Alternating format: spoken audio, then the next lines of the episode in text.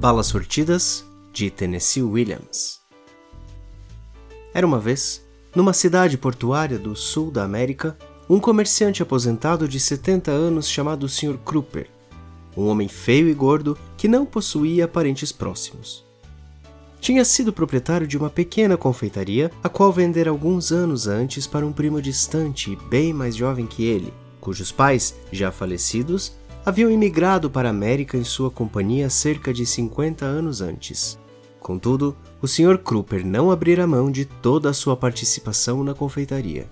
E isso era motivo de grande dissabor para o primo distante e sua esposa e sua filha de 12 anos, a quem o Sr. Kruper, com a infinita propensão que as pessoas idosas têm para as piadas velhas e gastas, continuava invariavelmente a chamar de a nossa cosmopolitazinha, título que fora dado à menina pelo próprio pai quando ela contava 5 anos e sua tendência à obesidade ainda não era um problema tão sério quanto agora parecia ser. Agora aquilo soava como uma alfinetada maldosa contra os primos. Embora o Sr. Kruper sempre estampasse uma expressão benevolente ao indagar como está passando hoje a nossa cosmopolitazinha, enquanto dava uma palmadinha na bochecha ou no ombro da menina, que então respondia: Não amola. Coisa que o velho nunca ouvia, visto sua pressão alta causar-lhe um incessante zumbido nos ouvidos, abafando tudo o que não lhe fosse dito aos berros. Pelo menos dava a impressão de não ouvir, mas com o Sr. Kruper nunca se sabia, era difícil determinar até que ponto ia sua ingenuidade. Os velhos doentes vivem a distâncias variáveis do mundo. Às vezes, parecem estar a centenas de milhas, navegando com as velas abertas em mares invisíveis, afastando-se cada vez mais da costa e então não há nada que os alcance. Porém, em outras ocasiões, alcança-os o gesto mais mínimo, o sussurro menos audível. Não obstante isso, a malquerença e mesmo o ódio parecem ser coisas diante das quais a idade os deixa verdadeiramente insensíveis. Trata-se, ao que tudo indica, de um processo tão natural quanto o progressivo enrugamento da pele, e o Sr. Kruper não dava o menor sinal de ter consciência de quão profunda era a ojeriza que os primos nutriam por suas visitas matinais à confeitaria. Tão logo notavam sua chegada, e a menos que os detivesse algum freguês, os três familiares se recolhiam aos aposentos situados nos fundos da loja, porém o velho esperava pacientemente até que um deles fosse obrigado a reaparecer. Não se apressem, tempo é o que não me falta, costumava dizer ele e não ia embora sem antes apanhar um punhado de balas sortidas, que despejava num saco de papel que sempre tinha no bolso. Esse era o pequeno hábito que os primos achavam mais irritante, mas não havia nada que pudessem fazer. A questão era a seguinte: desde que os primos haviam assumido o negócio, a pequena confeitaria vendia tão pouco que eles só obtinham suficiente para pagar os juros incidentes sobre a última parcela da dívida contraída com o Sr. Kruper. Por isso eram obrigados a tolerar suas pilhagens. Certa feita, o primo comentou com azedume que, para um homem de sua idade, o Sr. Kruper devia ter dentes muito bons, já que podia se permitir chupar tamanha quantidade de balas, ao que o velho respondeu que as balas não eram para ele. Então, para quem são? inquiriu o primo. E o velho, arreganhando os dentes amarelos, para os passarinhos. Os primos nunca tinham visto o Sr. Kruper colocar uma bala que fosse na boca. Às vezes, elas se acumulavam no saco de papel a ponto de este formar uma protuberância que saltava para fora do bolso, qual um tumor enorme. Em outras ocasiões, o saco ficava misteriosamente vazio, mal dava para vê-lo sob a brilhosa aba azul do bolso. Então o primo dizia para a mulher ou para a filha: Os passarinhos deviam estar com fome. Gracejos ominosos e abespinhados como esses, havia muito, eram uma ocorrência quase invariável. A magnitude da aversão que os primos sentiam pelo velho era difícil de ser determinada. Tão difícil quanto o grau de insensibilidade que o velho demonstrava em relação a ela. Afinal de contas, essa aversão não se baseava em nada de importante dois ou três centavos em balas sortidas e umas poucas palavras, aparentemente inocentes, trocadas pela manhã. Mas a coisa se arrastava havia tanto tempo, já fazia tantos anos. Os primos não eram pessoas criativas. Faltava-lhes imaginação até para se queixarem da regularidade tépida e descolorida de suas vidas. assim como da esterilidade torturante de sua enfadonha determinação de seguir em frente e prosperar e não esmorecer. E também da menina que inchava feito uma bola de encher, incessante, insensata e tristemente enfiando doces e mais doces na boca sem nem sequer se dar conta do que estava fazendo. Essa menina que chorava desconsoladamente quando lhe diziam que ela tinha de parar com aquilo, que jurava com sinceridade que não percebera o que havia feito e que o fazia novamente cinco minutos depois. E então levava palmadas nas mãos gorduchas e caía de novo no choro. Mas dali a pouco se esquecia de tudo essa menina, que já era mais gorda que os pais obesos e andava adquirindo maneiras grosseiras, impróprias para uma mocinha, como arrotar e atender aos fregueses com o nariz escorrendo, e que era chamada de baleia na escola e voltava para casa aos prantos porque a chamavam assim. Todas essas coisas podiam ser facilmente associadas às inescapáveis visitas matinais do Sr. Kruper e o velho podia ser convenientemente visto como a imagem encarnada de todas essas pequenas aflições e ressentimentos, e era o que acontecia. No decurso desta história, e logo logo, será necessário fazer certas revelações sobre o Sr. Kruper. Revelações que, devido à sua natureza por demais vulgar, não devem ser tratadas de forma muito direta num trabalho de tão breve extensão. Os detalhes indecorosamente naturalísticos de uma vida, por se acharem encerrados no contexto de extraordinária amplidão dessa vida, são suavizados e qualificados. Mas quando se tenta introduzi-los numa narrativa, há que se adotar certo grau de obscuridade, ou de tergiversação, no intuito de gerar o mesmo efeito suavizador, ou ao menos um efeito aproximado, que na vida a existência no tempo tem sobre esses elementos indecorosos. Quando digo que havia certo mistério na vida do Sr. Kruper, estou começando a abordar essas coisas da única maneira que é possível fazê-lo, sem que isso redunde numa violência frontal que repugnaria e destruiria, e que na realidade falsearia a história. Quem sente ódio e desprezo por alguém, como os primos sentiam pelo velho Sr. Kruper, supõe conhecer praticamente tudo o que há de minimamente significativo para se conhecer ao seu respeito. Admitir que a pessoa é um enigma implica reconhecer que a hostilidade talvez seja injusta. De modo que os primos não conseguiam ver nada de misterioso no velho e na vida que ele levava. Às vezes acontecia de o primo ou sua mulher seguir o Sr. Kruper até a porta quando ele ia embora da confeitaria. Paravam ali e punham-se a observar os passos arrastados com que ele avançava pela calçada, a mão colada ao bolso contendo o saco de balas sortidas, como se fosse um passarinho que pudesse fugir. Porém, não faziam isso por curiosidade. Não eram especulações interessadas nas idas e vindas do velho que motivavam os olhares que eles dirigiam às suas costas singrantes. Era apenas o tipo de olhar que a pessoa lança a uma pedra na qual acaba de dar uma topada com o dedão do pé um olhar rancoroso e insensato voltado para um objeto insensivelmente molesto. Não havia espaço no vão da porta para que os dois primos adultos, gordos como eram, pudessem observá-lo ao mesmo tempo.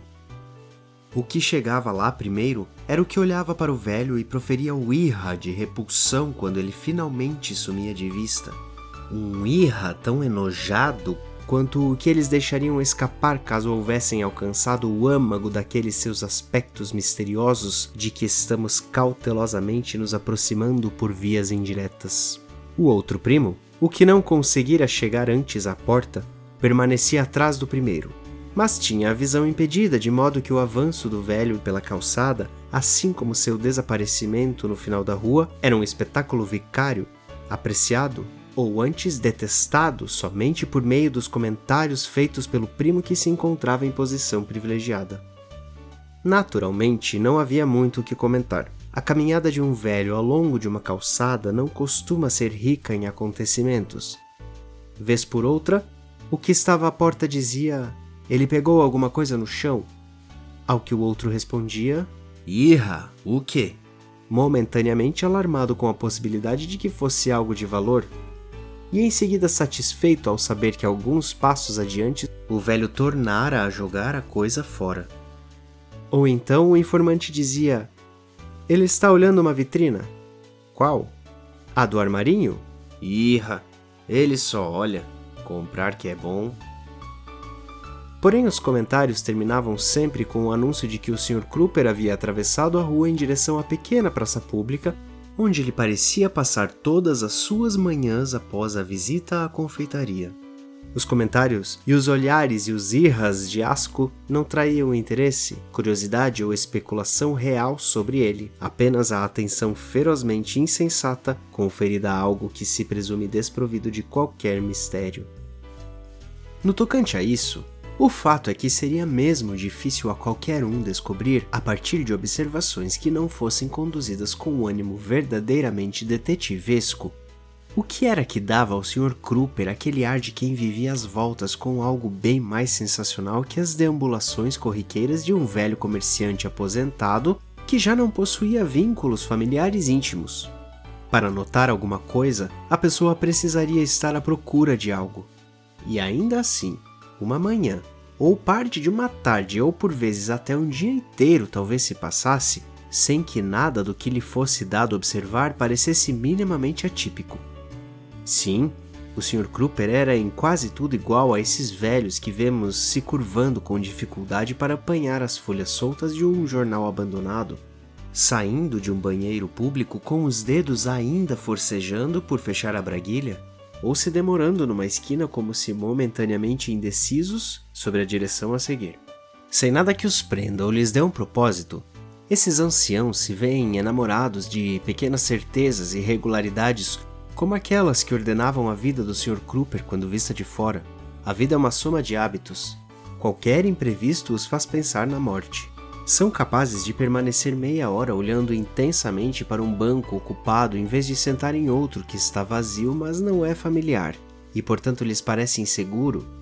O tipo de banco frio em que o coração pode sofrer uma arritmia e parar, ou em que um fluxo de sangue quente pode ser repentinamente liberado pelo intestino. Esses homens idosos estão sempre acumulando coisinhas que vão encontrando pelo caminho e hesitam muito antes de jogar fora o que quer que seja. Mesmo quando se trata de algo sem valor nenhum, algo de que haviam se apossado pouco antes num momento de distração, costumam usar chapéu. E no sul costuma ser um chapéu branco que de tão velho tem a mesma coloração amarela de seus dentes, ou o mesmo tom cinza de suas unhas lascadas e barbas por fazer e de tempos em tempos tiram esse chapéu de modo muito particular, com um gesto que lembra uma saudação respeitosa, como se uma ilustre e invisível senhora houvesse passado por eles e feito uma discreta mesura de reconhecimento. E então, após alguns instantes, tendo a brisa começado a pinicar-lhes a careca, ou a brincar com os cabelos que ainda lhes restam, tornam a levar o chapéu à cabeça agora com mais vagar e cuidado do que quando o haviam tirado. E então mudam diligentemente de posição no banco, não sem antes curvar os dedos com ternura sob a espoliada casa do seu sexo. Suspiros e gemidos são a linguagem que usam para falar de si para consigo, sempre se queixando da fadiga e do embaralhamento atoleimado que os aflige e que pequenas mudanças aliviam ou momentaneamente agravam. Em geral, suas vidas são tão pouco misteriosas quanto um relógio ordinário que de tanto tic-taquear já não marca direito as horas. São os bondosos e doces velhinhos, os velhinhos decentes e calejados. Mas o nosso velhinho, o Sr. Kruper, é ave de outra plumagem, e já é tempo. De fato, talvez já seja mais que tempo de seguirmos seus passos para além da praça pública a que ele se dirigia quando os primos não podiam mais vê-lo. É necessário avançar um pouco as horas, pular a manhã e o começo da tarde passados na praça e nas ruas daquela vizinhança, e é necessário seguir o Sr. Kruper de bonde até outra parte da cidade. Tão logo o Sr. Kruper sobe nesse bonde, algo acontece com ele. Uma alteração não tão sutil que não seja denunciada por certos sinais visíveis, pois ele senta no bonde com uma expressão alerta que não tinha no banco da praça. Mantém-se mais aprumado e seus vários pequenos gestos, como enfiar a mão no bolso para pegar alguma coisa, ajeitar o corpo no encardido assento de palhinha clara, ajustar o nível do story na janela, são todos executados com mais agilidade e precisão. Como se fossem os movimentos de um homem muito mais jovem. A expectativa faz isso. E é isso que observaríamos no Sr. Kruper, essa misteriosa atitude expectante que, muito discreta, porém perceptivelmente, vai se intensificando à medida que o bonde avança rumo a outra parte da cidade. E talvez pudéssemos inclusive notar que ele enrubesce um pouco ao se preparar para tocar a campainha e levantar do assento um quarteirão antes do ponto em que desce do bonde. E ele desce com toda a dolorosa e esbaforida concentração com que um alpinista principiante desce a encosta de uma montanha nevada, e ninguém escuta o obrigado que ele murmura ao pôr os pés na calçada. Isso ele faz, por fim, com um grande suspiro, uma respiração quase cósmica, e então ergue os olhos até um ponto bem acima dos telhados adjacentes, sem todavia dar a impressão de olhar para o céu, uma elevação puramente mecânica que outrora talvez tenha tido algum significado. Uma saudação à providência racional que supostamente se encontra em algum lugar acima dos telhados do casario, se é que de fato existe. Agora o Sr. Kruper está a um quarteirão de seu verdadeiro destino o lugar onde nos serão desagradavelmente desvendados os mistérios da sua natureza. Por algum motivo, uma espécie de dissimulação tola e melindrosa, o Sr. Kruper prefere percorrer esse último quarteirão a pé, em vez de descer do bonde em frente ao objetivo final da sua peregrinação.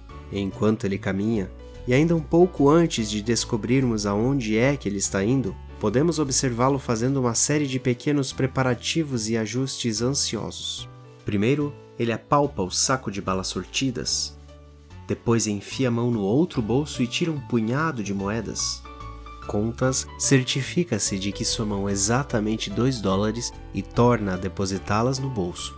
Então retira do bolso superior do paletó, por detrás de um protuberante lenço branco, que é sempre a coisa mais branca que ele leva consigo, um par de óculos escuros, tão escuros que é impossível enxergar os olhos atrás deles o Sr. Kruper coloca os óculos e, pela primeira vez, dá a impressão de que ousa olhar diretamente para o lugar que o atrai.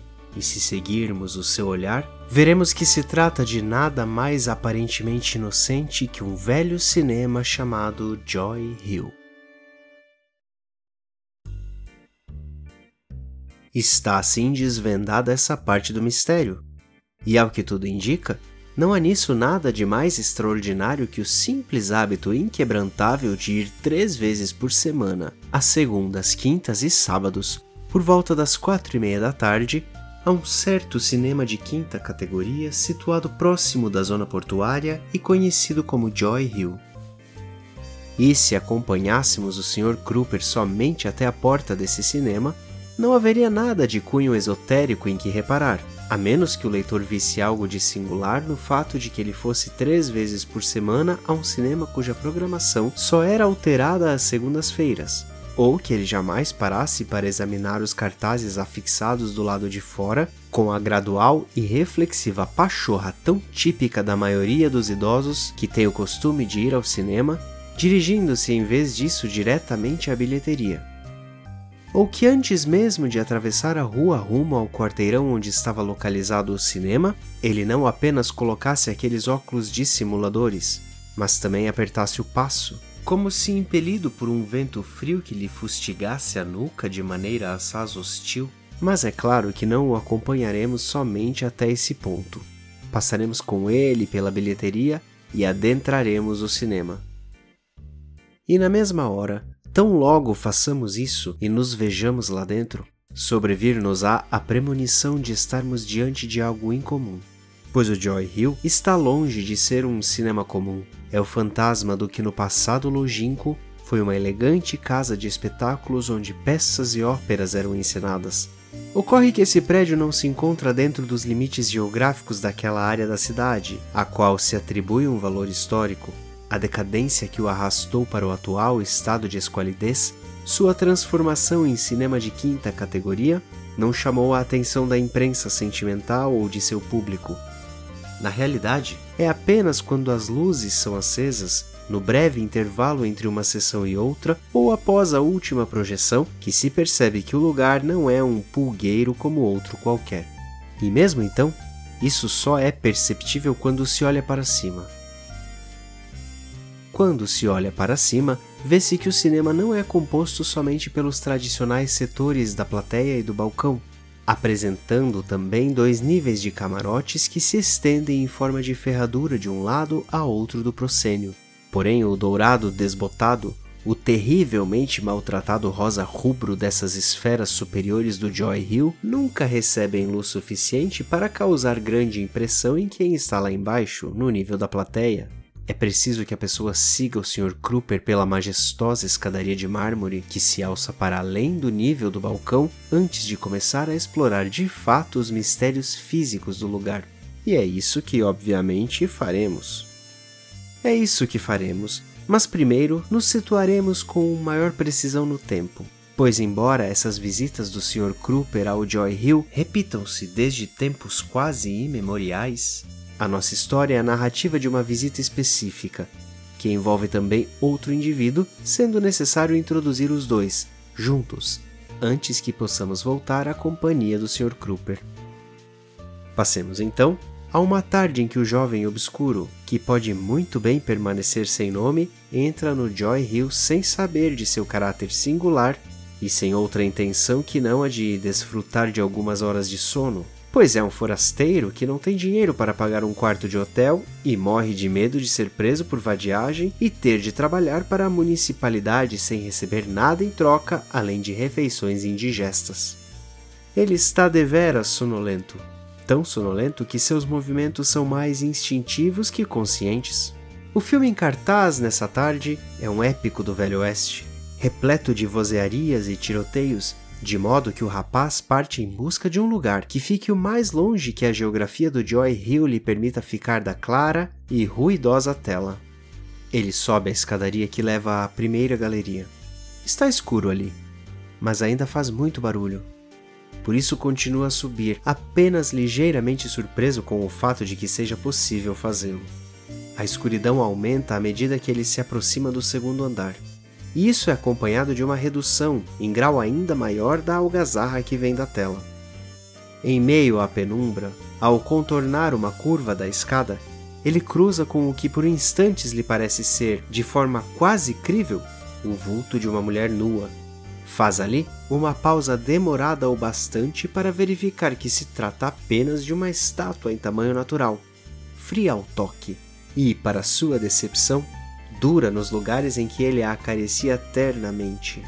Uma ninfa feita de pedra e teias de aranha num nicho da curva da escada. Continua a subir, e o sono já o está envolvendo. É uma manta escura e macia. Quando ele entra cegas no mesmo camarote que dali a poucos minutos será também ocupado pelo velho, cujos mistérios são os mistérios tristes do Joy Hill. No momento em que o Sr. Kruper chega ao camarote e garante a neutralidade do lanterninha com uma gorjeta generosa, o rapaz já repousa como uma pedra nas profundezas do sono, tendo submergido em seu leito aveludado sem deixar uma única ondulação que sinalize o ponto onde ele foi a pique. A cabeça pende para frente, as pernas se abrem, os dedos quase tocam o chão. Os lábios úmidos estão entreabertos e a respiração sibila debilmente, mas não o suficiente para ser ouvida pelo Sr. Kruper. É tão negra a escuridão no camarote que, sem perceber que o seu lugar de costume está ocupado, por pouco o velho anafado não se senta no colo do rapaz. Ao se dar conta dessa presença praticamente invisível, o Sr. Kruper pensa num primeiro momento que talvez se trate de um conhecido seu, um rapaz italiano que de tempos em tempos a intervalos de cinco ou seis semanas, divide o camarote por alguns minutos com ele, e isso o leva a sussurrar inquisitivamente o nome desse rapaz, que se chama Bruno, mas não obtém resposta e então conclui: não, não pode ser o Bruno.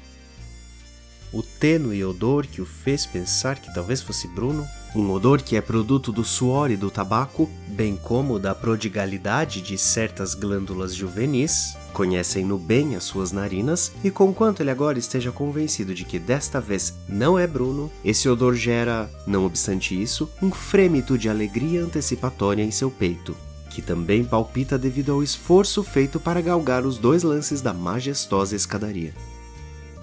Com o corpo curvado, o Sr. Kruper localiza outra cadeira e coloca-a cuidadosamente na posição em que é seu desejo que ela fique, a uma distância bem calculada da que se acha ocupada pelo rapaz adormecido. E então, ele se arria nesse assento com a intrincada coreografia de joelhos hirtos de um camelo senil, o que põe seu sangue em disparada. Puxa, até aqui tudo bem. Passam-se alguns minutos, no transcorrer dos quais o Sr. Kruper ajusta a visão ao breu do camarote. Porém, ainda assim, é impossível divisar com um mínimo de detalhes a figura a seu lado. Sim, é jovem, é esbelto. Os cabelos são escuros e sedosos, o odor é cativante. Entretanto, a cabeça do rapaz pendeu ligeiramente para um lado, o lado oposto ao do Sr. Kruper, e às vezes, no escuro cometem-se equívocos muito perigosos. Há certas atividades em que mesmo o homem mais cauteloso precisa abrir mão de uma conduta absolutamente cautelosa se tem alguma intenção de gozar os prazeres que elas proporcionam. O Sr. Kruper sabia disso. Sabia-o havia muitos e muitos anos, e era por isso que mantinha tão extremada cautela em quase todas as outras esferas da vida, para compensar as ações necessariamente incautas que eram os tristes concomitantes da sua maneira de obter prazer. Assim, como medida cautelar, ele retira do bolso a caixa de fósforos que carrega consigo com esta única finalidade: divisar com relativa nitidez o aspecto dos parceiros que vêm lhe fazer companhia no camarote escuro. Risca o fósforo e se inclina um pouco para frente. E então seu coração de 70 anos, já extenuado em virtude do esforço feito para transpor a escadaria, sofre um espasmo alarmante, pois nunca nessa vida secreta, nunca em 30 anos de matinês no Joy Hill, o Sr. Kruper viu a seu lado, inclusive agora ao alcance da mão, insuflando a escuridão com sua cálida fragrância animal, um rapaz moreno de beleza sequer remotamente comparável a deste que ali se encontra. O fósforo queima-lhe os dedos, ele o deixa cair no chão. Seu colete tem alguns botões abertos, mas ele o desabotou ainda mais para encher os pulmões com uma inspiração profunda. Sente uma dor incômoda, primeiro no peito, depois mais embaixo, numa contração nervosa de seus intestinos enfermiços. Sussurra para si mesmo a palavra alemã que significa calma Reclina-se na pequena e desconfortável cadeira e tenta olhar para o retângulo distante e tremeluzente do filme. O tumulto em seu corpo não se apazigua, a respiração não se estabiliza, a contração de seus nervos e músculos intestinais provoca pontadas agudas, e por um momento ele se pergunta se não terá de retornar às pressas ao térreo para evacuar. A cabeça caída se apruma num sopetão e protesta com uma palavra áspera em espanhol. Me desculpe. Diz suave e involuntariamente o Sr. Kruper. Não percebi que você estava aí. O jovem ri com um grunhido e dá a impressão de relaxar outra vez. Solta um suspiro melancólico ao afundar de novo na cadeira. O Sr. Kruper está um pouco mais calmo agora. É difícil dizer porquê, mas passou o quase insuportável frenesi da proximidade, do achado, e ele também assume uma postura mais relaxada na cadeira incômoda. O espasmo muscular e a taquicardia sossegaram, e o intestino parece ter se acomodado. No camarote os minutos passam. O Sr. Kruper tem a impressão de que o jovem a seu lado, essa visão, ainda não adormeceu de novo, embora a cabeça tenha tombado novamente para o lado, dessa vez para o lado do Sr. Kruper, e seus membros tenham voltado à prostração anterior, com um gesto vagaroso, de feitio acobertador, o Sr. Kruper enfia a mão no bolso do paletó em busca do saco de balas sortidas. Desembrulha uma delas e a coloca na boca, que está terrivelmente seca. Depois tira mais uma do saco e, colocando-a na palma da mão, que treme um pouco, estende-a na direção do jovem desconhecido. Pressentindo a dificuldade de fazer o som passar pela garganta, pigarreia e diz: Quer uma bala? Hã? volve o rapaz. A sílaba é pronunciada em tom de surpresa. Por um instante, tem-se a impressão de que ele está confuso ou irritado. Não faz nenhum movimento para pegar ou recusar a bala. Apenas se apruma na cadeira e olha. De repente, não mais que de repente, grunhe e apanha a bala e a leva à boca com papel e tudo. O Sr. Kruper se apressa em adverti-lo de que a bala está embrulhada. O rapaz grunhe de novo e tira a bala da boca. e o Sr. Kruper ouve-o digladiando-se com o papel quebradiço, e depois ouve o ruído da bala sendo triturada pelos maxilares do rapaz. Antes de a mastigação chegar ao fim, o Sr. Kruper tira o saco de balas do bolso e diz: Pegue mais, pegue quantas quiser, tem uma porção. O rapaz torna a hesitar um pouco, torna a grunhir. Então enfia a mão no saco e, quando a recolhe, deixa-o com metade de seu peso original. Está com fome? sussurra o Sr. Kruper. O rapaz grunhe de novo, dessa vez com um tom afirmativo que parece amistoso. Não vá se precipitar, não seja foito, pensa o Sr. Kruper. Não precisa ter pressa. Esse rapaz não vai sumir no ar como o sonho que ele parece ser. Assim, o Sr. Kruper guarda no bolso o que restou das balas e produz um som ronronante, como que de contentamento, dirigindo de novo o olhar para a tela bruxuleante, onde o cowboy, que é o herói do filme, galopa rumo ao poente. Dentro de instantes, a fita chegará ao fim, e pelo intervalo de um minuto, antes que a projeção seja reiniciada, as luzes do cinema serão acesas. Há, é claro, certo risco de que o rapaz se levante e vá embora. Essa possibilidade precisa ser levada em conta. Mas a resposta afirmativa à pergunta está com fome já ofereceu algum respaldo, ainda que não uma garantia para a expectativa de um enlace mais prolongado entre eles. Então, quando as luzes estão prestes a serem acesas, o Sr. Kruper dá um passo audacioso. Põe a mão no bolso oposto ao que contém o saco de balas sortidas e retira de lá todas as moedas que lhe sobraram, cerca de um dólar e cinquenta, e as chacoalha na mão fechada de modo a produzir um leve tilintar. Isso é tudo o que ele faz. E as luzes se acendem gradualmente como um alvorecer apenas um pouco acelerado. A outrora elegante casa de espetáculos clareia com o brilho tênue de uma rosa de inverno, enquanto o Sr. Kruper se inclina para frente a fim de parecer interessado no que se passa lá embaixo. Está em pânico, mas sabe que o intervalo de luz é muito curto, não mais que um ou dois minutos. Porém, sabe também que é gordo e feio. O Sr. Kruper sabe que é um velho horrível, repugnante e desprezível mesmo para os que toleram suas carícias.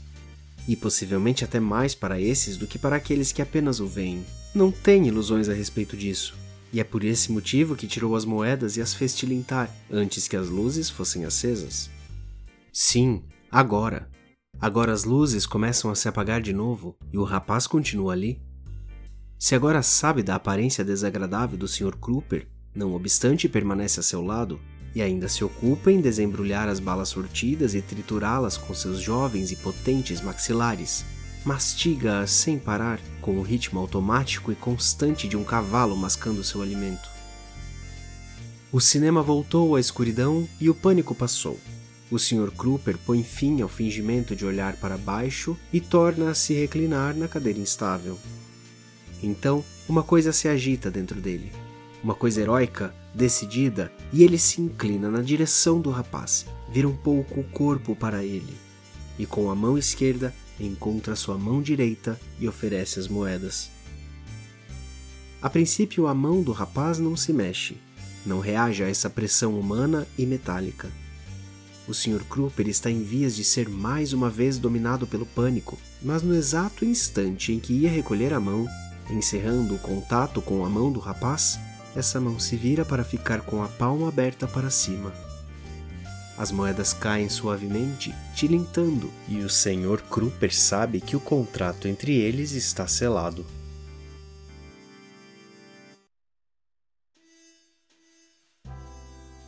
Quando, por volta da meia-noite, as luzes do Joy Hill se acenderam pela última vez naquele dia, o corpo do Sr. Kruper foi encontrado em seu remoto camarote. Estava de joelhos e tinha o torso balofo calçado entre duas instáveis cadeiras douradas, como se tivesse expirado no meio de uma oração. A notícia sobre a morte do velho recebeu destaque incomum para o obituário de alguém que jamais tivera participação na vida pública e cuja vida privada fora tão singularmente infame. Contudo, é evidente que a vida privada do Sr. Kruper haveria de manter-se anônima na memória daquelas pessoas anônimas que haviam desfrutado de sua companhia ou com ela lucrado, no pequeno camarote do Joy Hill, pois a matéria não fazia menção a nada de natureza tão insólita. Foi escrita por uma repórter solteirona que se deixara impressionar pelos valores sentimentais daquele comerciante aposentado de 70 anos que morrera de trombose enquanto assistia a um faroeste com um saco de balas sortidas no bolso tendo à sua volta espalhados pelo chão uma miríade de papéis de bala pegajosos, alguns dos quais inclusive grudados nos ombros e nas mangas do seu paletó. Entre os primos, foi a cosmopolitazinha quem viu primeiro essa nota extraordinariamente agradável no jornal, e foi ela quem deu a notícia, com uma voz estrídula como um apito anunciando a hora do almoço. E foi ela quem exclamou horas mais tarde, enquanto a pequena família ainda fervia de excitação e regozijo com isso. Imagina só, papai, aquele velho morrendo sufocado com as nossas balas sortidas.